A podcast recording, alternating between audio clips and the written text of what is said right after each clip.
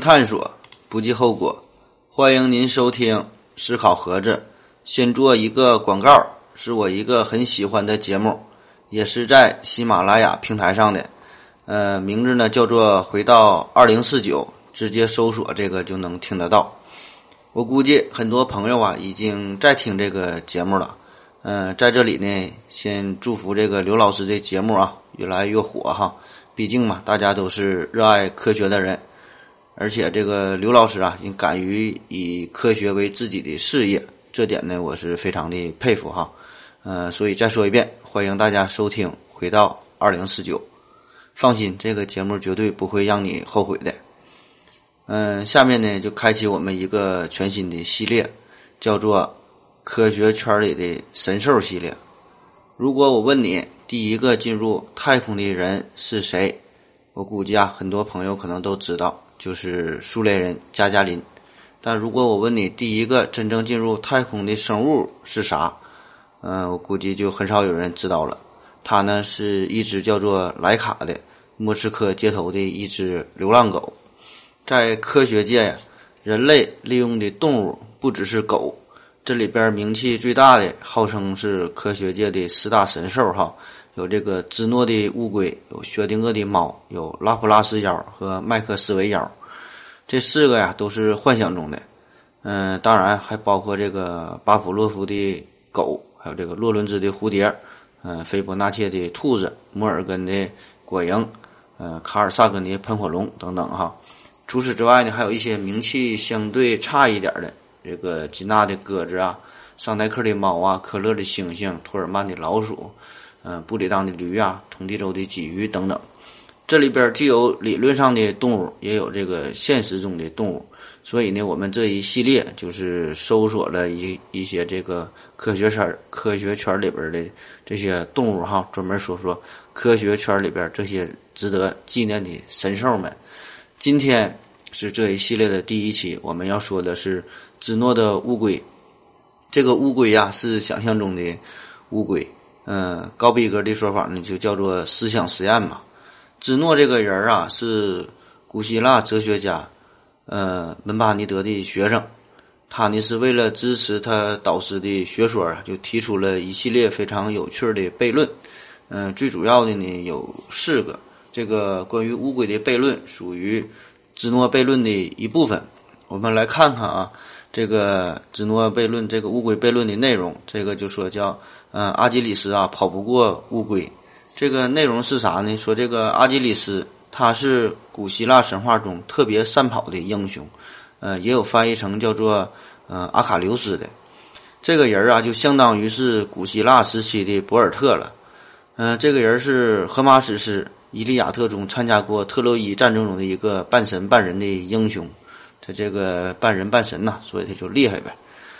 这个希腊联军呐，是希腊联军中的这个第一勇士，是海洋女神，呃，泰提斯和这个英雄，呃，普留斯的孩子。因为他出生之后啊，就被他妈呢，就是浸泡在这个冥河之中，在这个冥河水中啊，这么一泡呢，他就厉害了，他就练成了金钟罩铁布衫。但是他妈呀，怕他这个被淹死嘛，所以不能把这孩子都扔河里啊，就抓住了他的这个后脚跟儿。这个后脚跟儿啊，就没沾到这个冥河的水，所以除了这个后脚跟儿之外呀，他全身的都是刀枪不入哈，非常的厉害。这个后脚跟儿就成了他全身唯一留下的一处死穴。在这个特洛伊战争中，他就杀杀掉了这个特洛伊的第一勇士，呃，赫克托尔。使这个希腊军呢，就是转败为胜，就成了一个大英雄嘛。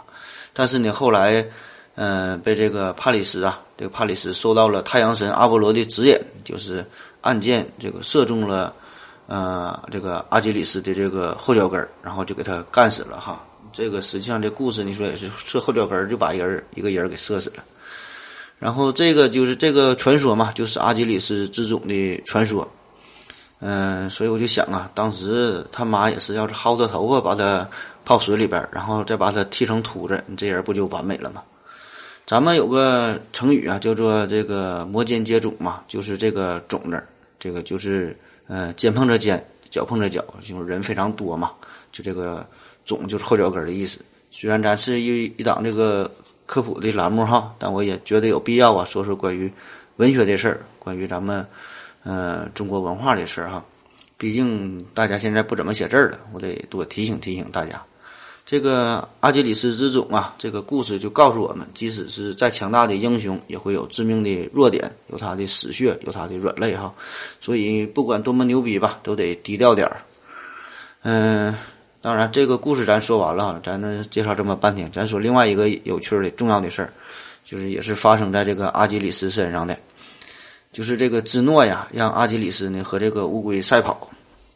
结果呢是这阿基里斯呢还没跑过乌龟，这咋回事呢？是在他和乌龟赛跑的过程中，毕竟啊这个乌龟跑得慢呐，这个阿基里斯跑得快呀。我们假设这个阿基里斯的速度是乌龟的十倍，那就让这乌龟先跑呗，让着他点这乌龟慢呐。这个乌龟啊就在阿基里斯前面一百米开始，嗯，这回呢这个阿基里斯在后面追这个乌龟。然后呢，芝芝诺就得出的结论是说，他说呢，这个阿基里斯啊是追不上乌龟，为啥呢？因为在这个竞赛中啊，在跑的过程中，阿基里斯啊必须呢，他得先达到这个乌龟的出发点呐。当这个阿基里斯就追到这个乌龟的出发点，就追了这一百米的时候，这个乌龟呢已经又向前爬了十米，因为它的速度是阿基里斯以及里斯的四分之一嘛。于是呢，这样一个新的起点就产生了。这个阿基里斯呢，必须继续往前追。而当他追到乌龟爬的这个十米的时候，这个乌龟又已经向前爬了一米。这个阿基里斯只能再往前再追一米了哈。就这样，这个阿基里斯在后面追，乌龟呢在前面跑。这个乌龟就会制造出无穷多个起点，它只能在起点与自己之间。它总能在这个起点和自己之间呢，就是制造出一个距离，不管这个距离是多么的小，但只要这个乌龟啊不停的努力的向前爬，那么阿基里斯就永远追不上乌龟了。这呢就是芝诺的神兽哈，爬得很慢，但是呢不能被阿基里斯追上的乌龟。当然，不管是古希腊人，还是我们现代人，还是说的芝诺自己本身哈。都知道芝诺的这个说法呢是错误的，但是至于错在哪儿，那么呢就有很多种的理解了。也正因为如此，这个芝诺看似合理的解释，与我们现实中的情况呢就产生了这个重大的矛盾嘛。所以这个悖论才会呢被广为的流传。那么这个悖论的问题到底出在哪儿呢？嗯，我们可以从三个不同的角度来考虑一下啊，分别呢就是。关于时间的问题，关于微积分的问题和量子力学的问题。首先，那这个悖论里边呢，就是少了一个关于时间这个概念的描述，或者说是给它这个时间隐藏起来了。嗯，这个乌龟呀，无论是向前跑了多长的距离，那么都需要一个时间叫做德尔塔 t，就是一个三角加一个 t 哈。而在同样的德尔塔 t 这个时间里啊，这个阿基里斯呢一定会跑出更长的距离，也就是乌龟的十倍嘛。与这个乌龟之间的距离呢就越来越近，并且呢逐渐逐渐的接近于零。那么我们来运用运动的相对性这个原理来简化一下追龟的过程。这个乌龟的速度是 v 嘛，在匀速的跑，这阿基里斯的速度就是十倍的 v 呗，匀速的追。在乌龟看来，这个阿基里斯就是以九位的速度接近于自己。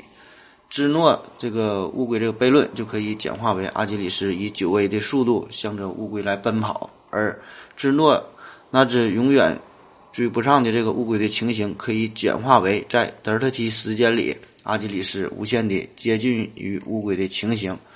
当然，这里的这个德尔塔 t 那是要求必须小于一百除以。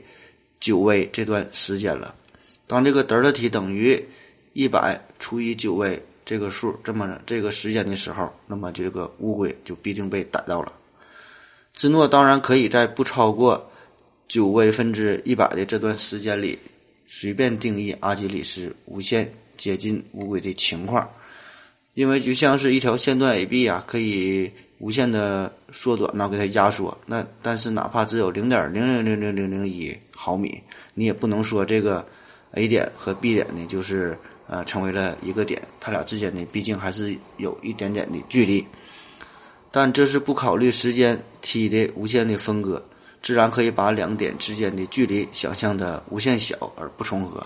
但既然芝诺一开始就定义了速度嘛，所谓的这个阿基里斯快，这个乌龟慢嘛，而这个速度就是在有时间流逝的情况下才存在的嘛，那么也就在逻辑上定义了在单位时间内二者之间接近的固定的量，这个量不是无限小的、无限细分的，这个是和时间相关联的。所以当这个呃，时间等于就这德尔塔 t 啊，等于九 v 分之一百的时候，这乌龟就被逮着了。所以这个芝诺悖论悖论的这个呃定义的问题，就是偷走了这个时间的一个概念。以上呢，这个就是我们用一个呃初等数学的思想啊来考虑了这个问题。这个芝诺悖论呢，这里边两个关键点就是，呃，第一个给阿基里斯的时间呢是一个有限的时间，第二呢就是这个终点呢实际上是有两个终点。就是一个旧的终点，就是呃乌龟开始跑的这个起点；第二个终点是一个新的终点，这个新的终点就是乌龟开始爬行后到达的终点，同时也是这个问题中阿基里斯能不能达到的这个终点。那么第一方面，对于这个时间的限制，在一段这个追逐过程中，给阿基里斯的时间呢都是有限的。当然，原来这个问题的表述啊，非常的隐蔽嘛。这个原来的问题说，当阿基里斯达到乌龟所在的点的时候，呃，请注意这句话的重要性啊。这句话说当什么什么的时候，实际上就已经限制了阿基里斯的时间。也就是说，在速度为一定的前提下，给定的阿基里斯的时间就是 t 零。嗯，也就是只给阿基里斯跑完 s 零的这个时间嘛，多一点时间也没有。其实这就是。在这个阿基里斯追上乌龟之前，换一句废话来表述，就是阿基里斯在追上乌龟之前，他确实是没有追上乌龟的。第二个，关于这个终点有两个终点嘛，这个旧旧的终点和新的终点。这个原问题的数学模式的表达就是，当阿基里斯从 A 点到达 B 零点之后，显然在这一段时间内，这个乌龟呀，在它呃就是 B 点呃，在它这个 B 零。开始出发了嘛，又向前爬了一段，就是从这个 B 零啊，就爬到了 B 一这个点。同理啊，当这个阿基里斯到达 B 一之后呢，这个乌龟呢又爬到了 B 二这个点。这个表述实际上就悄悄的把这个终点给移动了。当然，这个悄悄的动作是由这个乌龟来完成的，就是一点点往前爬。因为这个悄悄的往前爬的动作嘛，就导致了旧和新的两个终点。那么，把以上这两点结合起来来看。给定的阿基里斯的时间就是 t 零，然后问这个阿基里斯能不能在 t 零的时间内跑完 s 零加 s 一的距离？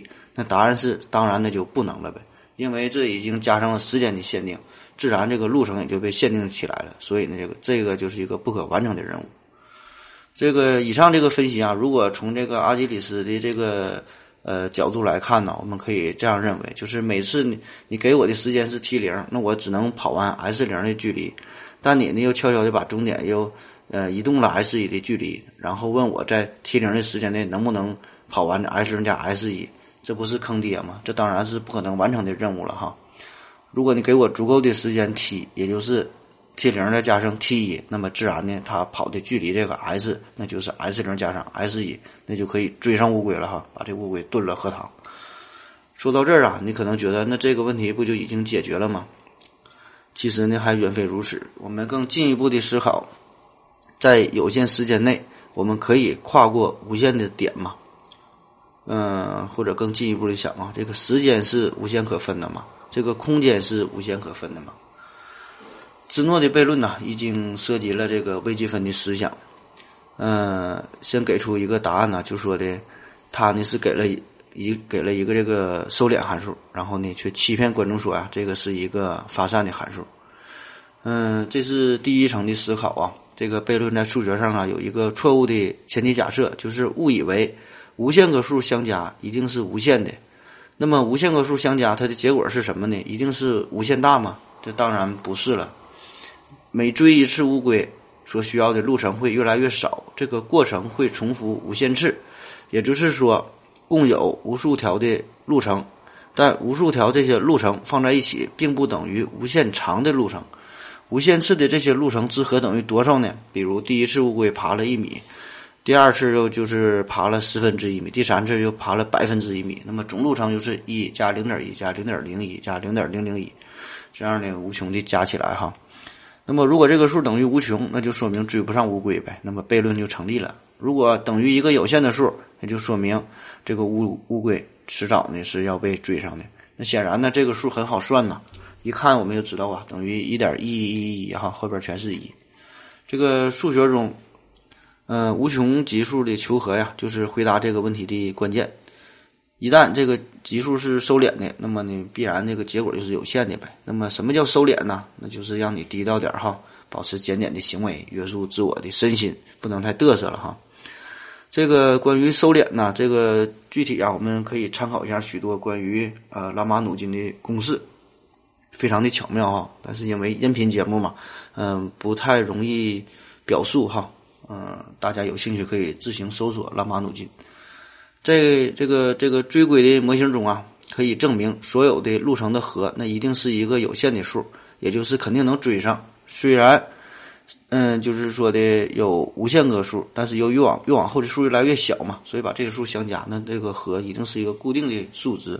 啊，这个呢是毫无疑问的事儿了。那么这个悖论在数学中之所以这么著名、这么牛逼啊，那就是因为这个第二次数学危机啊，就是在讨论这个问题，就是这牛顿和莱布尼茨哈这俩人儿，呃，这也促使了人们思考这个无穷的世界，最终呢使这个微积分被提出来了，而且呢不断的完善，最终成为数学一个非常重要的分支。这个芝诺呀，咱说他是生活在公元前四百九十年左右的人，而在此后的两千多年。人们都并没能真正深刻地理解这个似是而非的问题，哈，可以说芝诺悖论是十七到十八世纪第二次数学危机的萌芽，而这个悖论的种子啊，在这个地下埋的时间太长了，哈，埋了两千多年才开花结果。这个在微积分发明后，数学哲学的基础啊，其实并不稳定。这呢就直接导致了第二次数学危机，就主要就是关于这个无穷小量到底是不是零这个问题，就引发了旷日持久的争论。就有时候啊，这个无穷小说它太小了，嗯，虽然很小，但是它又不是零。这么这么一说呢，它就能做这个分母，然后呢还互相约分，能约掉哈。那有时候呢又把这个无穷小啊又当成了零，就是直接舍去了，不要了这个数哈，就像是孙悟空的筋斗云一样，呼之即来，这挥之即去的。这么如此随意的做法，这个数学家当然是无法接受的了。嗯，这个问题在我们之前的关于数学的三次危机中，我专门也说过这个第二次数学危机。当然，到了这个微积分时代呀，这个芝诺的乌龟似乎呢已经在数学家面前这个原形毕露了哈。但是它的意义呢还远不止于此。许多人呢在算出了无穷级数之和是一个有限数之后。就以为呢解决了芝诺的这个乌龟和阿基里斯的赛跑的问题，嗯，很显然就是说认为这个悖论之悖啊，就在于把精力无限多的这么多点与精力无限的距离混为了一谈。只要澄清了这一点，那么悖论可能就自然消除了。然而，就算是算出了距离是有限的，也并未能真正解决这个问题哈。这个问题比这个深刻多了。嗯，让我们来看一下我们是怎么计算出来的，就是关于无穷级数的求和，最终要用到这个求极限的方法嘛，让这个无穷级数的和呀充分接近于一个极限值。嗯，注意啊，仅仅是接接近。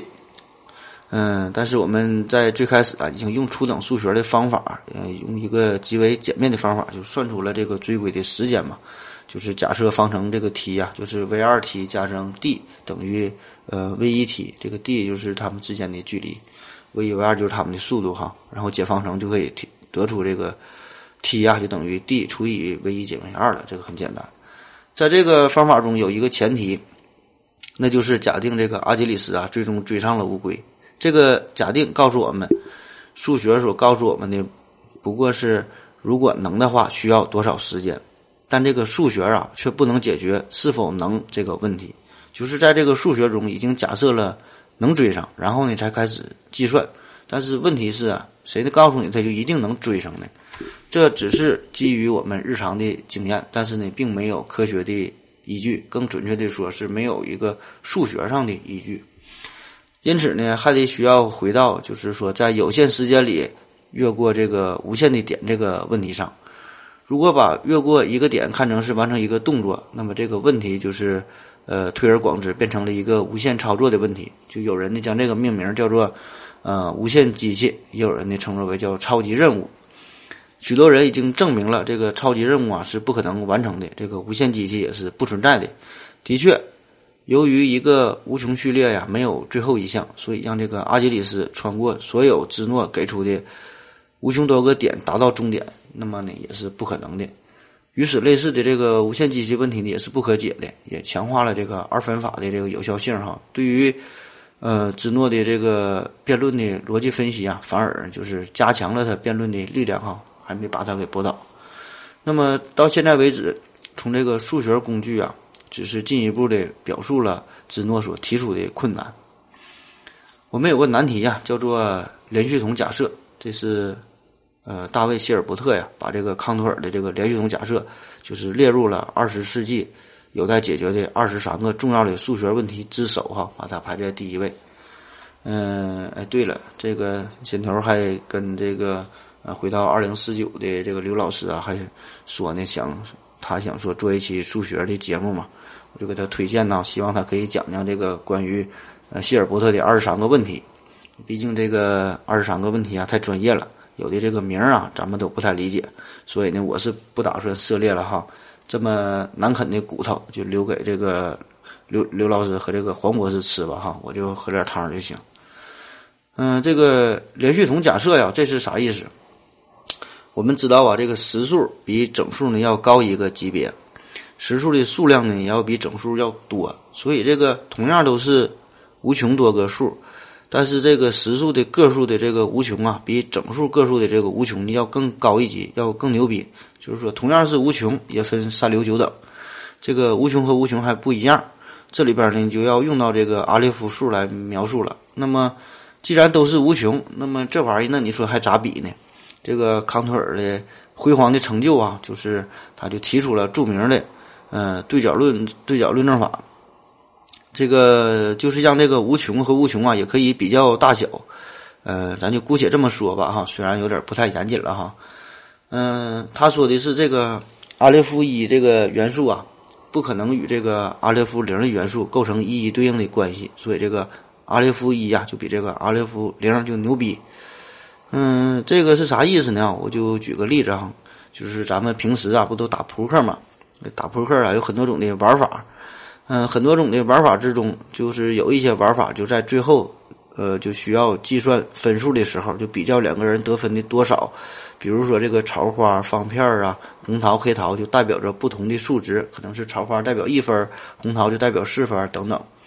然后，如果双方想比较谁赢了，那么怎么办？其中一种办法就是把自己各自的这些得分呢算出来，然后呢俩人一比。看看谁的分多，那自然谁就是赢了，这是其中的一种办法。那么还有另还有另外一种办法，就是你拿出一个黑桃，我也拿出一个黑桃，你再拿一个黑桃，我也再拿一个黑桃，然后比如说再比红桃，你拿一个红桃，我也拿一个红桃，这样呢，就是最后看谁拿出同样多的牌之后，谁还剩的多，那么剩只要比较剩下的这个呃牌，就知道谁赢了呗，就知道谁分多了。这种方法的好处啊，就是虽然不能确切知道每个人具体得了多少分但是可以更简便的比较出双方就是谁胜谁负。而这个康托尔用的办法啊，就跟这种办法呢就差不多哈。也不知道当时是不是受到了这个打扑克的启发啊，康托尔才发明出来的。这个康托尔就说了，这个阿列夫一呀，也就是在一条线段上全部点的数目哈。注意啊，他说的是线段，这个线段就是有固定长度的呗。他说这个线段上所有点的这个数目，这么多的数就是阿列夫一。然后呢，康托尔还证明了线段上这些点怎么样呢？能与一条无限的直线上的点一一对应上，而且呢，怎么样能与一个正方形上面所有的点对应上？咱都知道，感觉上这个正方形应该比这个直线的这个点应该多呀。进而呢，他还证明了。能与一个无限大的平面上的点对应上，甚至是与一个立方体中的点，与一个无限大的空间中的点都能对应上，甚至是如此下去，还可还可以与这个超立方体或者是更高维空间中的点都一一对应上。这些呢都是阿列夫一这个档次的哈，又称为这个呃连续统的式。嗯，由此以来呀，就引发了一个问题哈，这个问题就是两种无穷多之间还有没有一个中间的级别？就是这个阿列夫零和阿列夫一之间有没有阿列夫零点五呢？也就是说，两种可能的，呃，两种可能这个时空结构之外啊，有没有这个第三种的可能性呢？这个阿列夫数之间有有没有这个超限数呢？嗯，比如说有没有一个比这个一个数啊，比阿列夫零还大点儿，比阿列夫一还小点儿哈？嗯，康托尔啊，确信就不存在这种数，但是呢，他也不会证明哈。他的这个猜测呀，就成了这个著名的广义连续统假设。听这名儿多霸气，多霸气哈！连续统假设。嗯，最后的证明啊，也是出乎意料，就是世界公认的在 F C 的这个公理系统中啊，不能解释、不能解决这个难题。也就是说呀，这是独立于我们的公理系统的，在我们的。嗯，知识框架之外的，就是我们是嗯证明不了这个哈，这个是跳出三界外，不在五行中了。那么什么叫做 ZFC 公理系统啊？是 ZFC，不是 KFC 啊？我估计啊，这个反正我也是解释不明白了。我就再举个例子吧，就是我们平时用的这个，对于几何学来说，我们大多数接触的都是欧式几何体系，就是这个欧几里得。他呢整的这个几何体系，在这里边他就规定了这个三角形内角和就是一百八十度，这个都毫无疑问哈，我们都这么学的。而在这个呃罗巴切夫斯基的几何和这个黎曼几何平面，这个三角形内角和就不是一百八十度了，有的大于一百八十度，有的小于一百八十度，反正就不等于一百八十度。这个呢就是他们的几何体系。所以，当我们讨论一些数学中一些问题的时候，哈，就得声明你是在哪个体系中讨论的，这样呢才有意义。反正大概就是这个意思吧。这个芝诺的乌龟啊，它的重要意义就在于，它就引发了一代又一代人关于无限的思考。这个人类啊，对于这个无限这个问题啊，就是如此的着迷，但是呢，又很难真正的理解这个无限这个概念。无论是我们这些普通的大众啊，还是数学家们，嗯，都会呢，就是时常考虑哈，你说这个宇宙有没有边儿啊？这个宇宙的外边是啥呢？宇宙是不是有限的呢？这个时间是不是有限的呢？时间有没有尽头啊？然后这个原子啊，能不能无限的分割下去呢？是有没有这个无穷小啊？这个存在着最小的结构嘛？哈，许多许多这些啊，都是与这个无限有关。这些问题就需要我们去思索、去解决呗。可是更多的时候啊，我们都并没有答案哈，只是自己胡思乱想。这个处理无限呐，是人类精神对自身的挑战。嗯，可能也是有点这个吃饱了撑的感觉哈。但我敢保证，每个人起码在小的时候都会思考过关于宇宙、关于时间、关于无限的这些问题。嗯，可是慢慢的呀，就没人想了，可能毕竟有点不着边际呀，而且确实也没啥用哈，也不能当钱花。这个霍金，你看他天天想，都累成那样了，也没有啥明确的答案嘛。但是我觉得呀，这个我我们每个人心中啊，都应该保持着这颗好奇的种子哈，不能让它枯萎枯萎了。大家没事就得听听咱们科学的节目，给它浇点水。每个人呢都会思考自己与宇宙的关系，而关于无限呢，那就是一个绕不过去的一个话题。我们的精神固执的要用一个个虚构的界限去分割一个对象。这种思想行为的后果就是宇宙的无限的观念就是不可避免的了，空间的无限也是难以想象的。嗯，这是人类的精神哈，所所难以消除、难以解决的这个矛盾。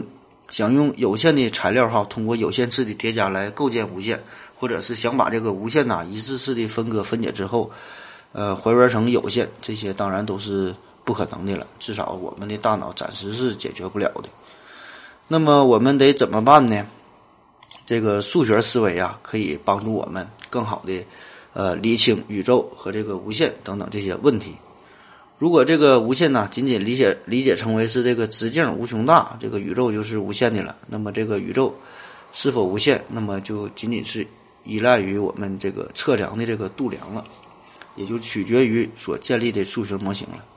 而另外一个关于这个无限的难题，就是关于这个粒子啊是否是无限可分的呢？有没有这个无穷小的呢？从这个逻辑的观点来看，粒子啊，这个无限可分是无可置疑的。然而呢，应该指出的是，这个粒子无限可分，并不等同于粒子有无穷多个层次。这两个表述之间呢，还是存在着一些微妙的差别的。前者哈，这个粒子无限可分，指的是这个粒子的层次的是存在着潜在的无穷的；而后者粒子有无穷多个层次，则是指这个粒子的层次这个数啊，是一个实在的无穷。这个潜在的无穷，它呢是处于这个呃生成过程的无穷，而这个实在的无穷，那么说是它呢就是已经是完成的、已经存在的无穷。那么这个算啥区别呢？这个区别就在于一个是上帝啊已经给你分割好的了，已经是分成了无限份儿。另外一个这个表述啊，就是这个无穷是人类需要自己去探索、自己进行的，是人类的分割。而人类的分割，当然就要与人类自身的科技相挂钩了。看看你这个刀得多快哈，刀得多尖，得多小。虽然这个德谟克利特呀已经有了原子的思想，但是呢，他还无法确切的证实原子的存在，毕竟他也看不到啊。同样，现在比较流行的这个弦理论呢，也是哈，我们同样也是无法证明，可能在几年、几十年或者几百年以后得到了证明。嗯，甚至说统一了这个这个大统一理论呐啥的，这些都不好说了哈。嗯，我们看看这个大师是怎么理解无限的吧？是怎么理解这个芝诺的这只乌龟哈？伟大的哲学家亚里士多德就认为啊，应该把这个无限呐理解成为一种性质，而非呢是一个确切的数目。空间和时间都具有无限可分的性质，在有限的时间内接触无限的数目的对象，那么是不可能的。但接触无限可分的对象，则是有可能的。你看这个大师的理解确实厉害哈，在那么久远的时代呀，他这个深邃的思想基本就已经触碰到了呃芝诺乌龟的这个本质了。空间和时间呢，为什么是无限可分的呢？这个分割当然是在思想上的行为了。只要你切了这个第一刀下去，那么一旦开始就可以无限无限的，就是重复这个过程，根本就停不下来。亚里士多德这个观点呢，本质上就非常接近现代这个数学关于无限的观点。嗯，其实咱们中国也有啊，叫“一尺之锤，日取其半，万事不竭”，也是这个意思。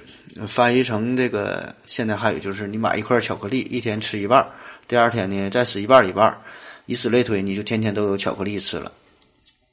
高等数学与初等数学最重要的差别就在于。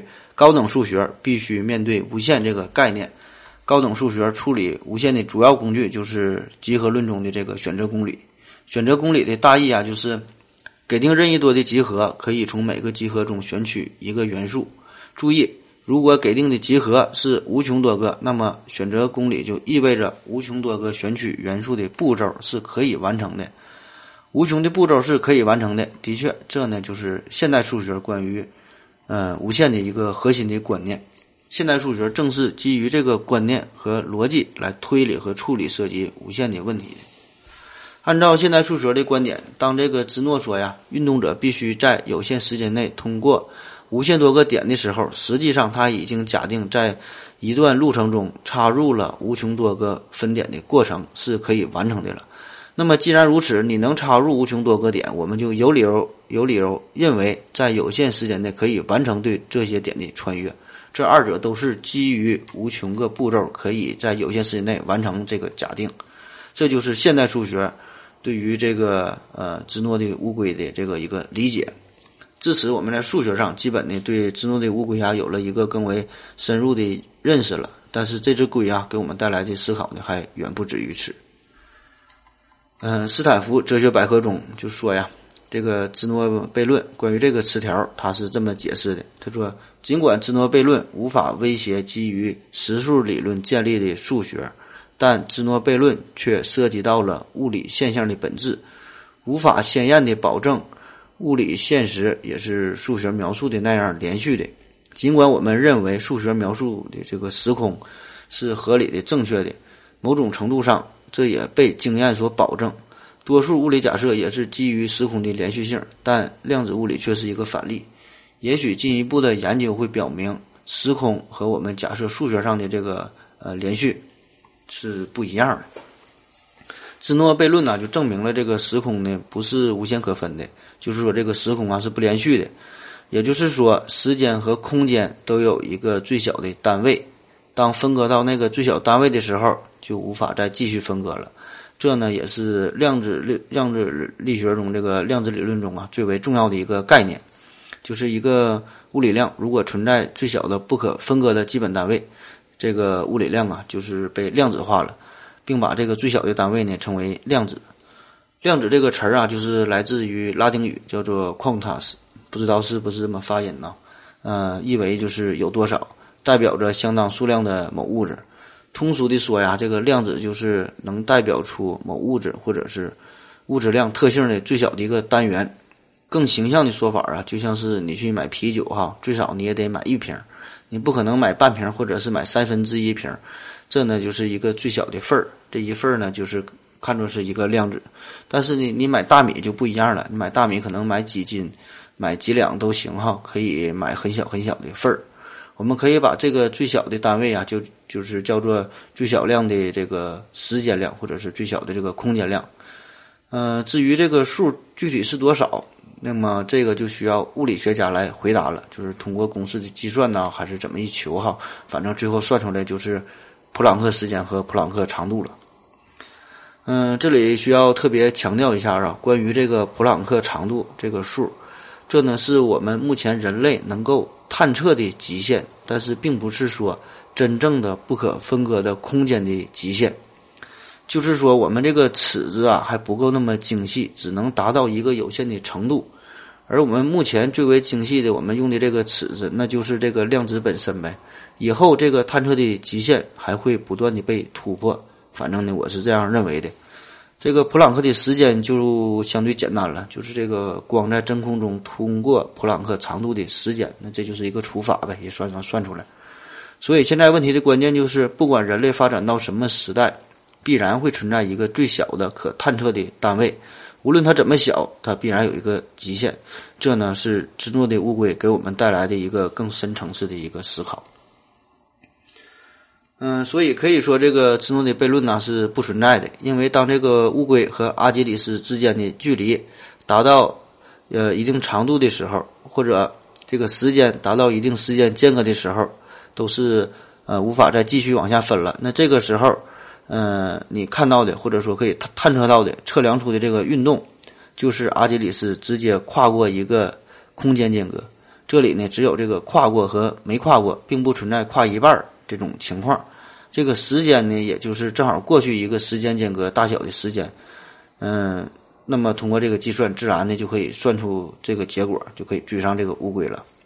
所以这个问题就转化为这个乌龟和阿基里斯之间。相隔了多少个最基本的空间间隔，然后通过它们的速度差，那么这个后者就是阿基里斯啊，总可以在有限的时间间隔内追上前面的乌龟。当然了，这里边我们不考虑二者的速度接近或者达到光速的情形哈，那是另外一个事儿了。这个悖论呢，到现在呢，按这么解释，似乎就已经是尘埃落定了。这呢，有赖于物理学、数学的发展。更明确的说，就是十七世纪这个牛顿呐和莱布尼茨以及其他的数学家发展出来的微积分，帮助我们呢，呃，理解如何能够描述这个微小的变化量的概念，同时呢，也得益于这个量子力学的这个发展。那么如此说来，真的这个我们的生活的世界，这个时间呐和这个空间都有最小的这么一份儿一份儿的了。那么我们生活的这个世界，那不就跟那个看电影差不多了吗？我们这个的。这个平时的生活啊，那就是上帝在放电影一样啊。电影就是一秒钟二十四帧嘛，存在着呃一个最小最小的一个画面嘛，不断的变换。我们的这个眼睛啊，就是已经分辨不出来这个中间的停顿嘛，所以看起来都是连续的。那难道我们的人生也是如此吗？就是从一种状态，就是跳到了另外一种状态，中间呢并不存在一个过渡。那么这个问题又来了，那么在这两个镜头之间的那段时间又到底是啥呢？你看这个一个问题的解决，又引发了另外一个更大的问题哈。这正是这只乌龟魅力所在。这个芝诺著名的悖论呐，咱不说它有四个嘛，我们再看看另外这几个哈。他说的这个也是跟呃时间和运动有关的。嗯，有个这个叫二分法，这个悖论，就是说这个物体啊，在到达目的地之前，必须呢先达到全程的一半儿嗯，这个要求呢就可以无限的进行下去了。你达到全程的一半的时候，还得达到这个一半的一半。所以呢，如果它呃启动了，它呢永远就达不到终点，必须呢啊达到这一半的一半，一半一半的一半，所以就就无限下去了。所以它根本就是动不起来哈，永远也到不了这个目的地。嗯，然后第二个说的就是这个乌龟的悖论。嗯，第三个说的叫做非死不动。这个死啊，就是这个箭呐，射出的箭哈，任何东西。占据一个与自身相等的这个处所的时候，那么呢，它就是静止的呗。这个飞着的箭，任何一个瞬间总是占据与自身相等的这个处所，所以这个箭呢，也飞行的箭，那就是静止不动的。第四个是关于运动场的悖论，就是说的两列物体 B 和 C 呀，相对于一个静止的物体 A 相向运动，然后 B 越过 A 的数目呢是呃超这个越过 C 的这个一半儿。所以呢，这个一半的时间呢，就等于一倍的时间。芝诺的这些悖论呢，事实上呢，只是想说明一个问题，就是关于世界在空间上和时间上是有限可分的呢，还是这个无限不可分的呢？就想引发呢，呃，这个带来的思考。我们来看看这个伟大的这些哲学家们哈，他们是如何试图解决这些悖论的。嗯，首先是这个亚里士多德嘛，这个我们之前也提到过了。呃，这呢也是一支最早的批评这个呃芝诺悖论的这个大家大师了哈。这个亚里士多德的分析啊，已经是相当具有逻辑性了。亚里士多德的批评的意义，主要就在于使得这个芝诺悖论呐显得呢更为明了，使大家呢理解的更为充分。嗯，前面对于这个悖论的这个呃描述啊和理解，我们已经知道了。这个呃亚里士多德对于芝诺悖论有了一个更深层次的一个认识，嗯，然后呢，就是关于这个黑格尔，这个黑格尔啊，认为这个运动啊是一种矛盾，就是说的既在这一点又不在这一点。这个黑格尔提供了一种不同的关于运动的定义，但是本质上啊却并没能真正解决这个悖论。对于时间和空间是否无限可分，嗯，也没有一个确切的解释。反正我们一听这个黑格尔啊，或者是类似的这些哲学家，就第一感觉就是相对于比较反感哈，因为我们在学习的生涯中，对于哲学似乎没有什么太好的印象，就是死记硬背，好像也没有什么有趣的地方哈。嗯，我觉得啊，这可能是与我们就是并没有真正的系统的学习过哲学，起码是没有一个呃相对正确或者是更高的视角来看待哲学有关。反正我想以后，我有必要哈，我得做一期节目，说说我认识的、我了解的这个哲学哈，这是后话了。这个黑格尔对这个芝诺悖论的解法啊，对他的解决就是说，运动的意思就是说，在这个地点又不在这个地点，这就是空间和时间的连续性，并且呢，这才是使得运动可能的条件。这个解决方法的要点就在于时间和空间的连续性。而且对连续性赋予了新的特有的解释，嗯，但是呢，他并没有直接针对芝诺悖论本身提出批评。而且，关于连续性的独特的解释与数学和逻辑所需要的这个精确性啊不相容。受这个黑格尔的影响，也有许多人认为这个芝诺不努不懂得连续性和间断性的辩证的关系，把这个二者呀就是机械的对立起来了，所以就造成了悖论。这大意就是说，这个芝诺的论证啊，没有使用辩证逻辑，因而呢是无效的哈。就是还嘲笑这个芝诺，说他不理解。其实呢，恰恰相反，正是因为芝诺就是清楚的看到了连续性和间断性的这个矛盾性，才尖锐的指出了这个其中的问题，让大家呢进行深刻的思索。二十世纪到现在，物理学，尤其是量子物理学的发展呢，在某种程度上已经揭示了这个世界的本质。就是关于这个时间、空间和能量这些呀，我们之前一直都以为这些都是连续的、不可分的。但是事实上呢，我们现在的认识来看呢，这些并不是连续的。也就是说，时间、空间都是有一个最小的单位嘛，就是说的这个普朗克的长度和时间。这个时间和空间都是有限可分的，这样的这个阿基里斯啊就能追上乌龟了嘛，我们也就可以这个到达目的地了。我们所做的每一件事儿，都像是这个放电影这样似的哈，只是这个时间的间隔呀是呃非常的短。按照这个量子物理学的说法，这个世界真的就是是一部这个间隔极短极短的电影，这个每秒啊不知道是多少帧儿哈，特别特别的多了，看来是。因此，有些物理学家就认为啊，时间可能不过是我们的一种错觉罢了。这个康德就认为，所谓的时间和空间的概念，其实是呃人类天生就具有的，因为只有在时间和空间的这个眼镜的下面。我们才能够看清楚这个世界的真相。由于我们天生的观念或者说是偏执吧，我们所认识的世界跟真实的世界是不一样的。康德把我们无法认知的物体，也就是这个最为真实的物体，称为物质体。质就是自己的质。这种东西从本质上呢，我们是无法认知的。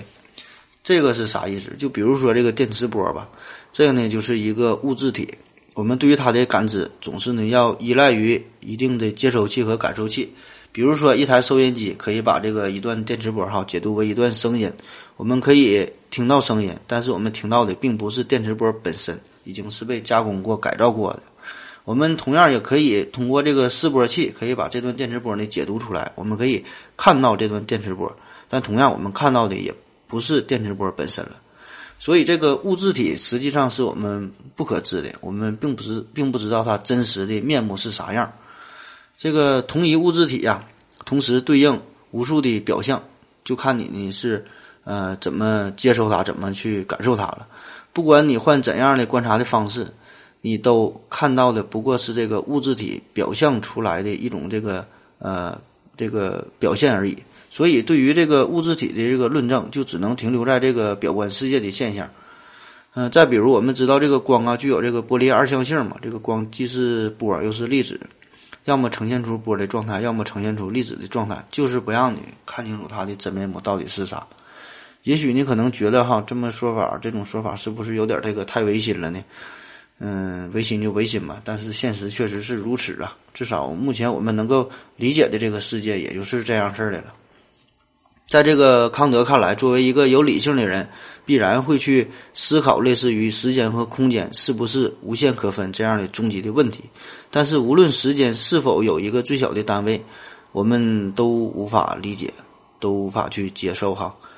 让我们凭借着自己的理性，能否去认识这个世界，这样呢就产生了怀疑。就像是让你想象这个宇宙到底是有限和无限的呢？无限，无论是有限还是无限，你都无法理解，都无法。接受哈，所以呢，这个问题呀，那也就别想了吧。如果从康德的这个理解出发，我们可以得出：首先，关于时间、空间的概念本来就是天生的。既然如此，那么也就不用纠结于是否无限可分了。反正都是我们这个心灵啊投射在这个世界的一个假象而已。其次，我们作为人类，必然呢要戴上时间和空间的有色眼镜。但这种有色眼镜会让我们的理性陷入到矛盾之中。那么，如何解决这个矛盾？唯一能做的就是依靠信仰了。既然理性解决不了，那就得取决于你相信哪种解释了。你相信啥，那就是啥呗。这个芝诺悖论呢，尽管在这个科学方面得到了一定程度的解决，但在哲学上依然是拷问着我们的理性。这种理性的矛盾势必将伴我们终身哈。嗯，所以说你对于这个芝诺悖论呢？嗯，主流的也就是三种理解办法呗。第一，就坚信这个世界呀是有限可分的，这呢是比较贴近于科学和现实的做法，也是现在主流量子理论的观点，就是承认这个世界啊跟这个电影没啥区别哈，一帧一帧的往下跳。第二，就是相信这个世界是无限呃无限可分下去的，嗯，无法从哲学上的高度啊说这种说法是错的哈。也无法从现实的体验中证明是错的，所以你只要自己觉得对，那就是对呗。第三呢，就是既不相信世界是无限可分的，也不相信世界是，呃，这个无限不可分的。然后呢，就在思考和矛盾中痛苦而又真实的度过自己的一生。所以呢，这并不是一道选择题，呃，也没有正确的答案，就看你的人生信仰了。古希腊时代，这个犬儒学派的创始人。嗯，狄奥根尼对这个芝诺的辩论呢有一个回答。据说呀，当他的学生向他请教如何反诺芝诺的时候，他呢一言不发，在这个屋里头啊就走来走去。学生呢还是不理解。他说呀，芝诺说运动不存在，我这不就是证明他错了吗？这个故事啊，很长时间呢都被看作成是一个笑话哈。人们大多数就相信呐，都说这个呃迪奥根尼呀，这个根本没有弄懂芝诺的意思。这个芝诺并不是说这个呃在世界上啊这个运动啊不存在这么一回事儿。他当然承认这个运动是存在的，这个是很显然易见的了。他要说的是，虽然这个物体啊在运动，我们都看得到。但是呢，运动呢，在理论上却又是不合理的。我们可以通过逻辑证明运动呢是不可能的。因此，我们所看到的运动实际上呢是运动的假象，并不真实。这呢才是这个问题的矛盾所在。那么，真的可以用逻辑证明运动的不可能性吗？这个芝诺悖论的这个全部要害呀，就在于这个运动的轨迹代替了运动的本身。许多现代分析哲学家就进一步指出，这个芝诺用数学化的运动轨迹代替了，呃，物理的这个运动轨迹，就将这个真实的物理运动啊导入了关于无限的数学的迷途之中。由这个芝诺悖论所引出的这个哲学结论，嗯，就是运动本身那是第一位的，而这个运动轨迹是第二位的；这个物理经验是第一位的，而数学描述是第二位的。物理事件是第一位的，而这个时空结构是第二位的。特别是这个，就是物理事件是第一位的，而时空结构是第二位的。也就是说，先有了飞行的箭，然后才由这个这支箭呐定义出了时间和空间。对于这个乌龟也是，先是这个乌龟的爬行和阿基里斯的运动入手，然后才有了它们之间的距离以及速度的差异等等这些问题。对这个运动轨迹的分析，引出了。数学和这个逻辑上的许多的问题，即使这些问题啊最终能够解决，也并不意味着最终解决了关于运动问题本身。况且现在我们还不能说就是已经解决了关于时间和运动的关系之类的问题。这个芝诺呀没能证明运动的不可能性，因为这个运动啊根本不可证。如果说只有可证的才是真实的，那么看来这个运动的确是不真实的了。起码现在看来，这个运动是不真实的，因为我们证明不了它的存在。而至于无限，只要在一个跟时间有关的系统中，如果牵涉到有限的时间内无限多次的这个操作，都会出现芝诺悖论中类似的情况。此外，在这个数学的调和级数中，在这个无穷大、无穷小到这个有限大和有限小的数学近似时候，也经常会出现翻版的芝诺的悖论。这样的问题啊，不仅仅是在运动时间、空间上那么简单，涉及到某个时刻的确定性的问题。也就是说，在某一时刻，物体的状态也有这个芝诺现象。诸如此类的问题，甚至引发了量子力学这里边关于这个芝诺悖论的这个讨论。就有人想利用量子力学的理论嘛，试图。去解释，试图去解决这个芝诺悖论，但是量子力学本身却也无法逃脱出芝诺悖论的困扰，非但没能解决，反而落入了芝诺乌龟的圈套。许多人在研究芝诺悖论的时候，就引入了这个物理时空啊、数学时空啊，讨论了时空的不可分性。或许我们应该对有限、无限、这个无穷小、无穷大呀、极限呐等等这些概念呐，得重新的考虑、重新的审视一下了。有些概念是理论上的基础，这呢是没有证明的，不能证明的，或许呢也是不需要证明的，因为任何一个科学体系啊，至少有一个问题是不能证明的，这就需要我们对科学有信仰和信念才行，这样才能发展和进步。就像是极限在理论上不能用任何有限的概念去接近，这或许是很多人对数学极限认识不深刻所导致的。我们定义了极限的概念，它的本质呢是一种趋近，而这种趋近是没有时空概念的，只有最终的结果，而无法定量的去描述这个趋近的过程。有的人的思维追随这个极限趋近的过程，最后呢是永远无法完成的这个结论。同样，这个无穷啊，呃，关于无穷，这呢也不是，也是就是呃，不能说是一个巨大的数字来代表的去接近的。因为你一旦选择了一个数，那么在这个逻辑上啊，已经跟这个无穷就是不是一个层面上的了。所以用有限次的想象去解决无穷次的这个无穷多次的这个过程啊，是无法得到一个确定的结果的，无法得到一个正确的答案的。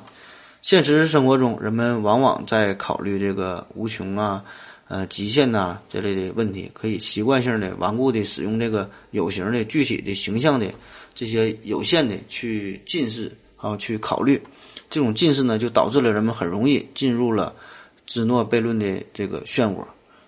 这个芝诺悖论或者说芝诺现象，那么呢，也就是不足为奇了。自然科学中很多难以定论的深层次的问题，亦或是利用自然科学自身知识体系推导出来的悖论，最终都会归结于这个哲学上的高度。虽然很多问题并不影响人们在现实生活中的常识和具体的执行，就是说你该过日子过日子哈，这些问题并不影响你，但是呢，会让人们内心产生不安和恐惧。这种不安和恐惧来源于对现实世界的认知的混沌所产生的自我怀疑。正如很多人试图破解芝诺悖论，但最终在，嗯，试图在自身的数学和物理体系里去这个对这个芝诺悖论的结论呐进行证伪。这些证伪虽然可以让大多数人从表面上看来芝诺悖论的错误呢更加明显，从而捍卫了数学和。物理的这个理论基础和他们的尊严，但是从这个哲学角度上来看呢，这都不是对芝诺悖论全面的破解，甚至呢是根本不能破解的，反而是使得芝诺悖论显得更加的强大。因为这个芝诺悖论本身并没有试图去颠覆数理的基础，反而是想借助这个数理的概念，利用自身的逻辑系统，得出看似符合其逻辑系统，但又明显与事实不符的悖论。这呢才才是他的伟大之处哈。有些学者呀，甚至呃认为芝诺悖论呐与这个数学危机啊说是息息相关吧。其存在的本质就是数学自身的危机。认为我们现在的科学体系体系呀是不可靠的，或者说是不完美的。我们不能说这些观点是错误的，但或许已经超出了我们应该讨论的芝诺问题的本身了。这呢也正是它的意义的伟大。历史的经验告诉我们，许多学者从经验论、推理论、矛盾论的角度试图。破解芝诺悖论，但显得非常勉强和无力，甚至呢，就是陷入到了哲学怪圈之中无法自拔。用数学、物理学的概念去分析，逻辑上没有区分的话，很容易把数学和物理，嗯，这两个概念呢相混淆，就造成了试图攻破悖论，反而呢，就是反而是是对自身认知的怀疑和困扰，越整呢越不明白了。有的学者呢，从这个经典数学理论和这个物理理论出发。给出了形式上的证伪，利用这个量子力学破解了芝诺悖论之后，又陷入了量子力学自身的这个芝诺悖论之中。或许我们应该跳出这个讨论和分析之外啊，回归到对芝诺悖论本身逻辑系统进行深入的分析，这样才能从哲学的根本上对芝诺悖论进行破解，或者找出真正的问题所在。这或许不是芝诺悖论的具体问题了，而是科学和哲学体系的问题了。这个上升高度又更高了哈。那么我们说说这个中国的悖论呐和这个芝诺的乌龟的关系。中国的先秦和古希腊的诡辩术嘛，再说中国叫诡辩术，都是产生于轴心时代，也就是大约公元前八百年到公元前二百年之间。这个为啥叫轴心时代？因为在这一段时间里，在这个北纬三十度附近这段这段时期啊，是人类。嗯，文明精神的一个重大的突破的时期，在这个轴心时代里边，各个文明都出现了，嗯，自己民族伟大的精神导师。这个古希腊就有苏格拉底、柏拉图、亚里士多德嘛。这个以色列啊有这个犹太教的这些先知们。嗯，古印度呢就有这个释迦牟尼，中国呢就有这个孔子啊、老子啊等等。他们提出的思想，嗯，可以说是塑造了不同的文化的传统，而且呢是一直影响着人类的生活。但是在东西方，关于悖论，也就是咱们中国叫这个诡辩术，确实是遭受到了不同的这个命运。看看咱的叫法，就叫诡辩哈，说的就是感人，感觉就给人这种狡辩呐、没理辩三分儿哈，这个呃没理也硬说这种感觉，就是不受人喜欢。虽然当时这个古希腊的学者呀，嗯，无法反驳，也很难接受芝诺的观点。但是却没有，就是说加以这个讥笑或者是排斥，而是引发了不断深入的思考。这个原因就在于古希腊人的这种理性的精神。正如这个呃巴门尼德就认为啊，只有理性的认知才才能这个探索到这个真理哈。所以呢，他就教人呐不要遵循这感性的认知，嗯，让大家呢就是说的不要以这个茫然的双眼呐、轰鸣的耳朵以及舌头为准绳。而是要用你的理智来解决这些纷争的辩论，正是这种对真理的纯粹的理性的思辨，才引导了古希腊人的，呃，这个对于哲学啊，对于逻辑啊，对于数学啊，对于这个事件事情这个世界的真相的这个探讨。这个柏拉图的著作中啊，也大篇幅的讨论过关于呃芝诺悖论的这些问题。因此，在这个柏拉图的学员中啊，也很自然的就讨论起了这个芝诺悖论嘛，并且呢，这就引发了西方数学家就他们发现了不可公度量啊，又出现了数学危机啊，完善了穷解法啊，呃，发现了什么无穷小啊等等啊这些问题。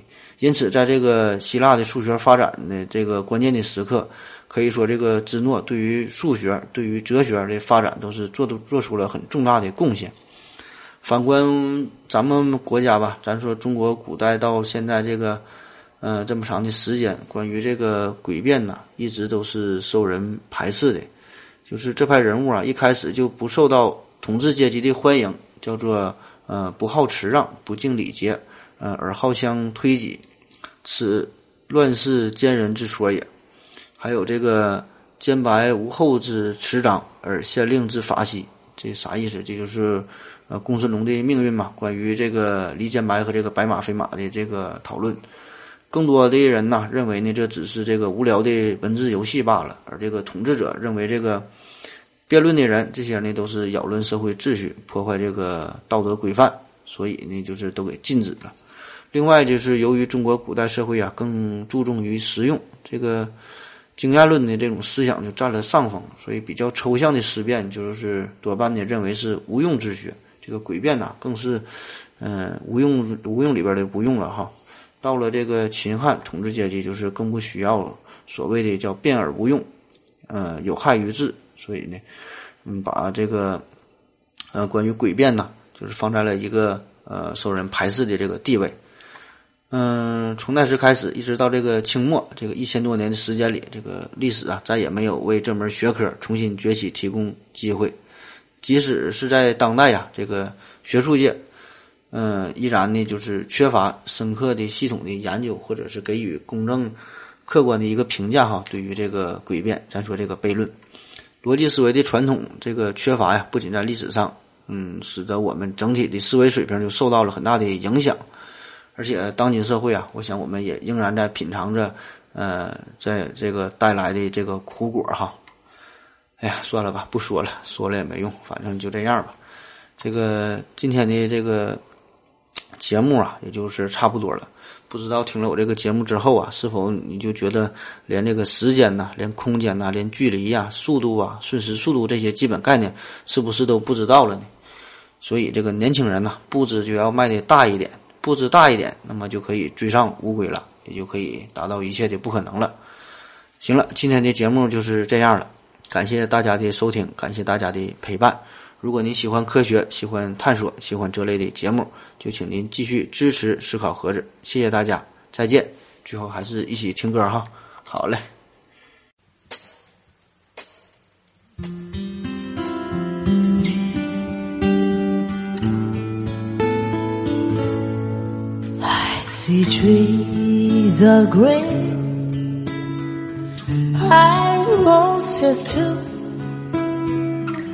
I see them blue for me and you. I think to myself, what a wonderful world.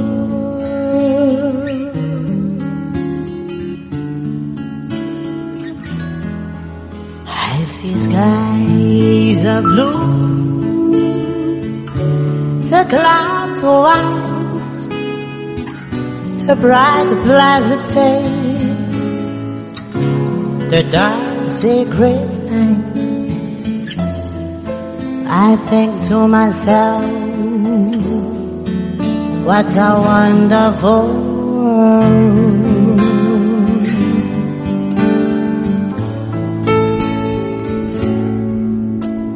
the colors of the rainbow, the pretty sky are also on the faces of people passing by. I see friends shaking hands, saying, How do you do? They, when say,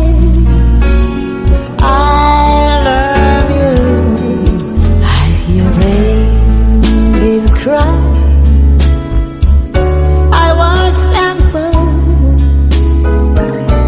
They learn much more than I ever know.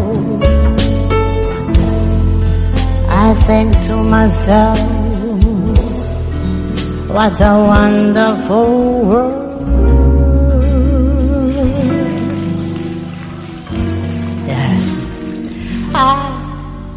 To myself.